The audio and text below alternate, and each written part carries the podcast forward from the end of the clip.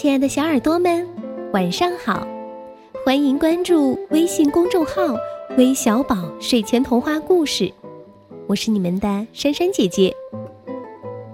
前段时间，有一位听众给我们留言说，他家的宝贝王一晓是我们的超级粉丝，每天都得听我们的故事睡觉起床。今天啊，他想点播一个关于小猫的故事，希望我们能满足他的愿望。那除了王一小小朋友啊，还有一位小朋友也喜欢小猫，他的名字叫朱文熙。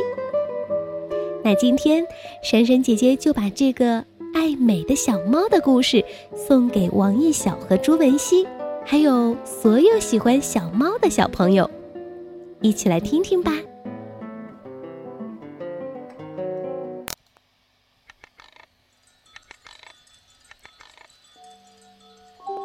从前有只很漂亮的小猫，它浑身雪白，谁见了它都会惊讶地说：“哇哦，好漂亮的小猫呀！”小猫被夸得骄傲起来，再也不劳动了，整天只对着镜子，一会儿扭动身躯，一会儿梳理雪白的长毛。开始，兄弟姐妹都分给它食物。可是渐渐的，大家都觉得小猫整天游手好闲，老是不劳而获，慢慢的都开始讨厌起它来。有一天，猫妈妈忍不住说：“小猫，去和哥哥姐姐学捉老鼠吧。”小猫一边摸着雪白的长毛，一边说：“我不去。”会弄脏我美丽的长毛的。猫妈妈很生气地说：“漂亮的毛有什么用啊？不劳动，早晚会饿死的。”小猫不理妈妈的话，继续照着镜子，左看看，右看看，怎么看怎么满意，感觉自己实在是太完美了。正在小猫十分得意的时候，它突然听见一阵咕噜声。咦，这是什么声音呀？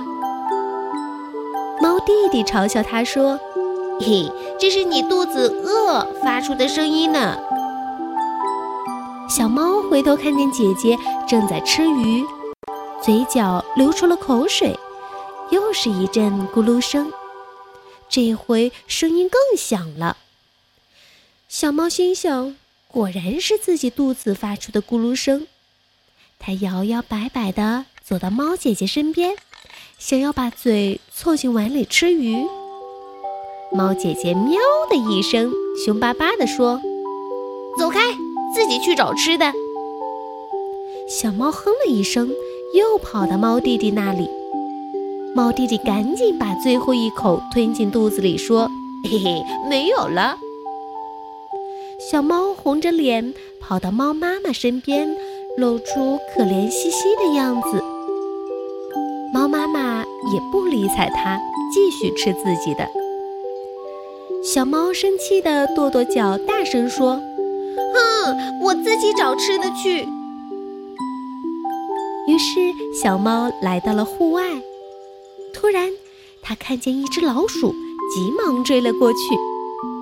老鼠一溜烟儿地拐进了一条又臭又脏的小巷，小猫停住了脚步，它看看自己雪白的爪子，怎么也舍不得弄脏了。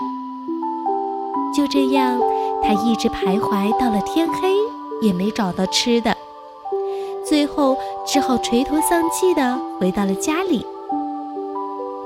见兄弟姐妹们吃饱了，都在睡觉。只有它肚子咕噜咕噜的一直叫，最后它饿得实在没有了一点力气，坐在地上，呜呜呜的哭了起来。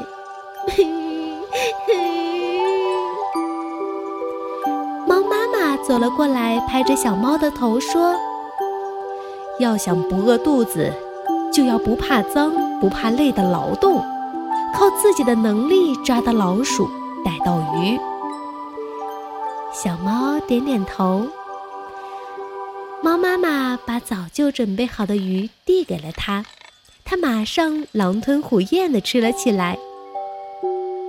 第二天，小猫早早的就起来和猫妈妈、猫哥哥、猫姐姐们一起找吃的，抓老鼠。刚开始，它还是很怕弄脏自己的白毛，可是他看见哥哥姐姐都很勇敢，他也学着他们的样子。一起去抓老鼠，下水去逮鱼。很快，他就在劳动中找到了乐趣。后来，小巷里常常会有一道白色的身影一闪而过。